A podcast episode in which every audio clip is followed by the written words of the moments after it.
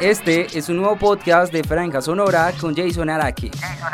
Hablando sobre la industria de la música, discos y la movida alternativa en Colombia y el mundo.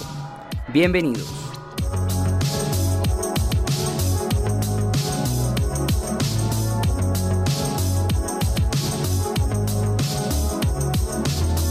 Hola, soy Jason Araque, bienvenidos a este nuevo podcast de Franja Sonora.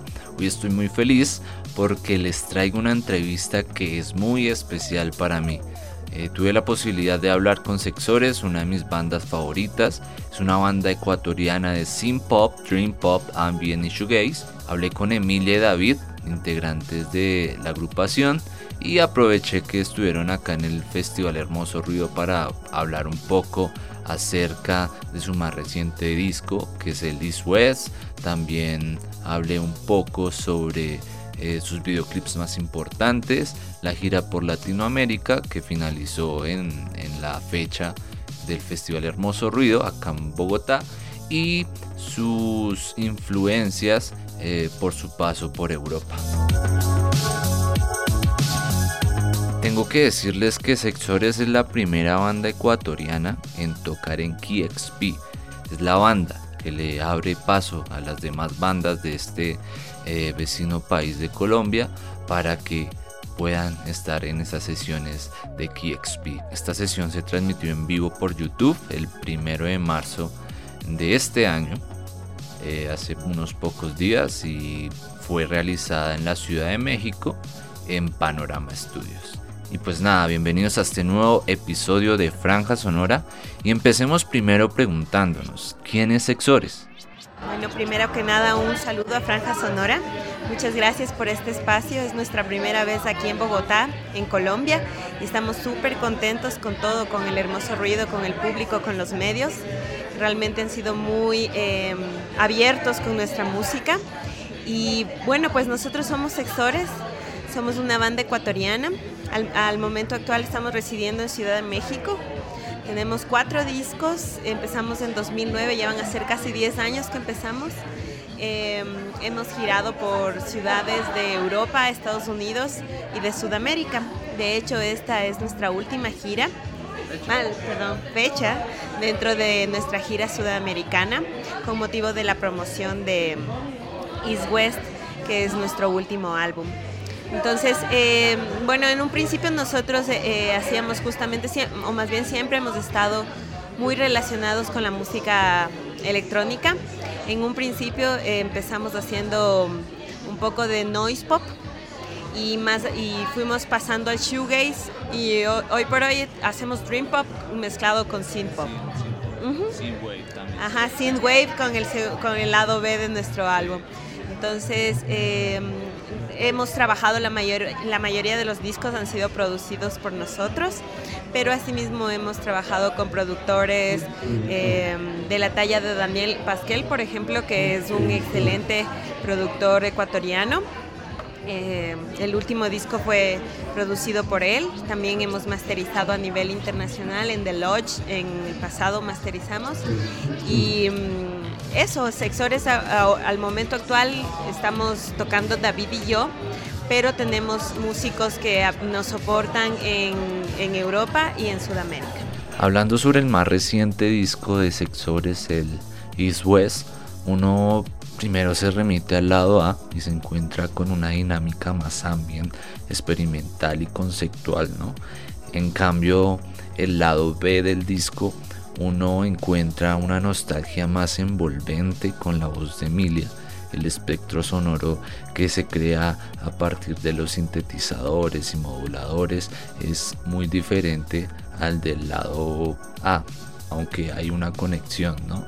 También encontramos unos beats que son fuertes y contundentes en algunos tracks. Eh, esa fue como la reflexión que yo hice al escuchar el disco, ¿no? Y pues aquí eh, David eh, me responde acerca de esta reflexión, acerca de las dos caras del disco, sobre cuál era el objetivo principal en este álbum. Sí, de cierta forma, bueno, teníamos mucha influencia de, sobre todo de Europa, porque estuvimos viviendo algún tiempo allá.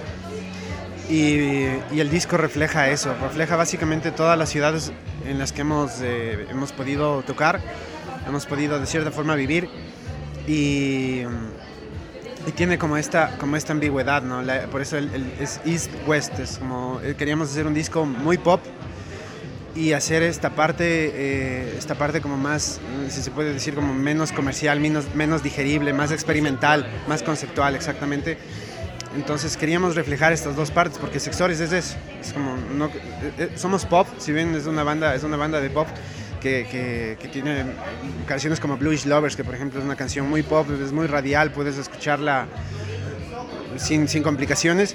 Y queríamos hacer también esta parte ruidosa, esta parte experimental que, que también es Sexores, ¿no? Es como no, no, quisimos descuidar ninguna de las dos, de las dos, si se puede decir, dos cabezas que tiene la banda.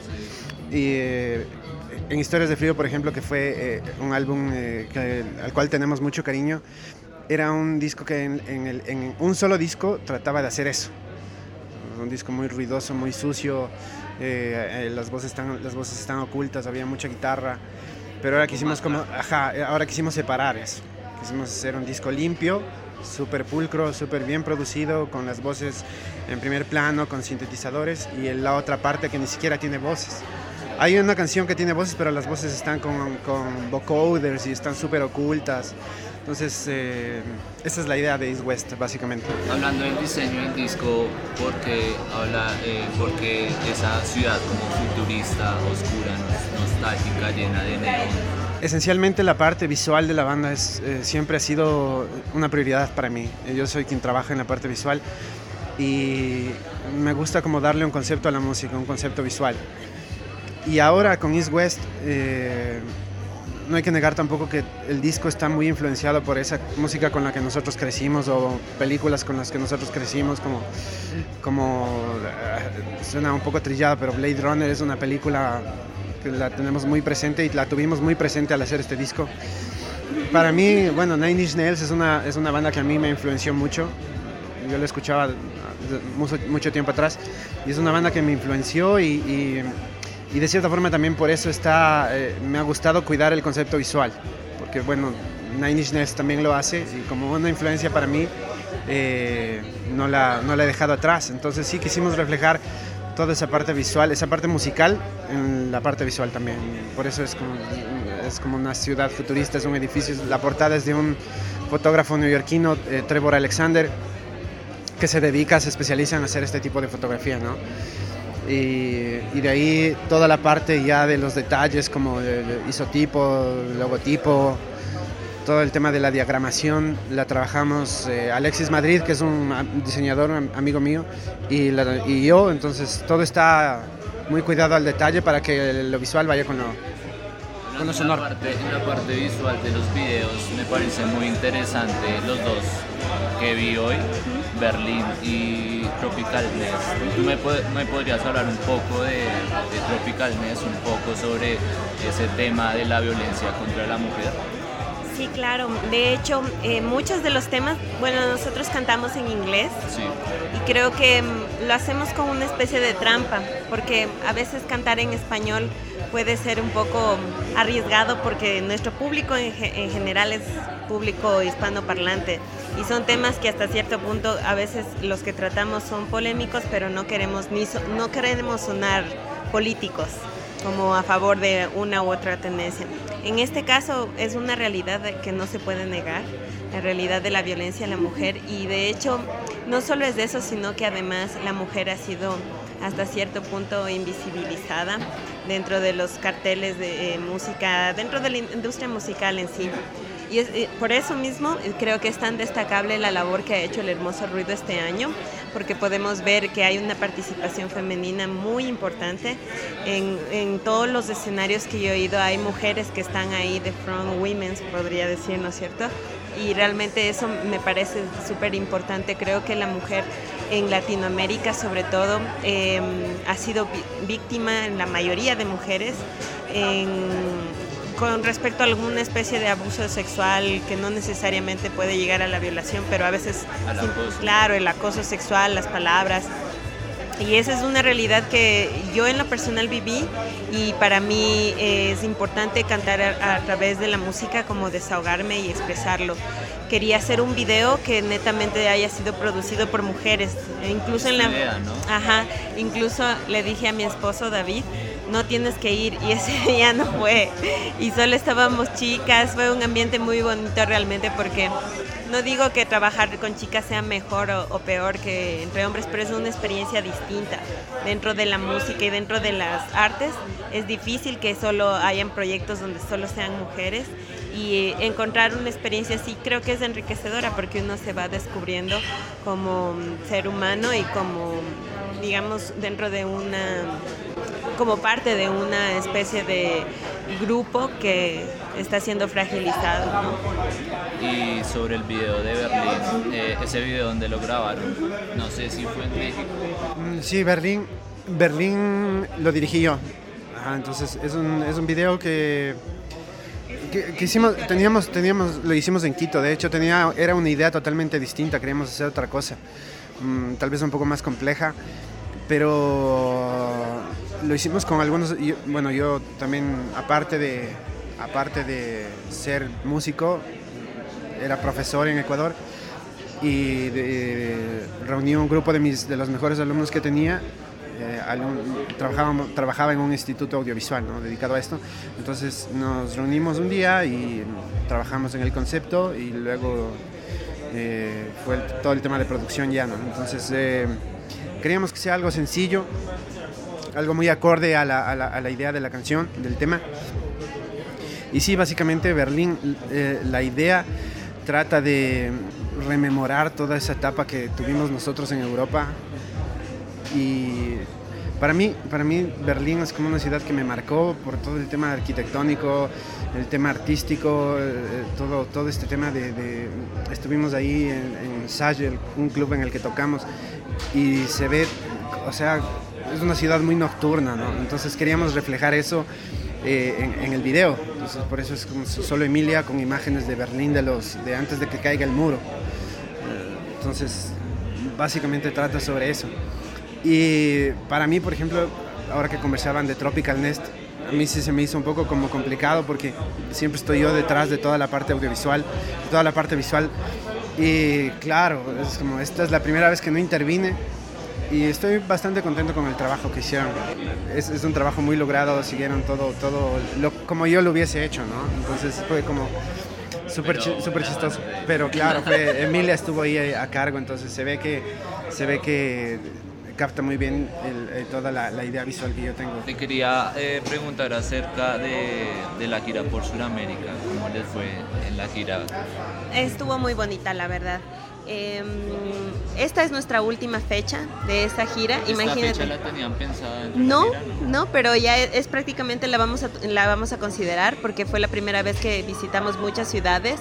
Eh, con estas serían 10 fechas que hicimos en Sudamérica sin contar con las fechas ecuatorianas y mm, realmente la pasamos muy bien, no, no tenemos eh, ninguna queja respecto a ninguna ciudad, todas las ciudades fueron muy cariñosas, muy abiertas con lo que nosotros hacíamos, por ejemplo, eh, nos llevamos mucho cariño de ciudades que quizás otros músicos no se, no se avientan a ir porque no son muy conocidas, como es el caso de Cochabamba, que era la primera vez que nosotros eh, visitábamos y es una ciudad que no es capital, y, realmente el público fue, increíble.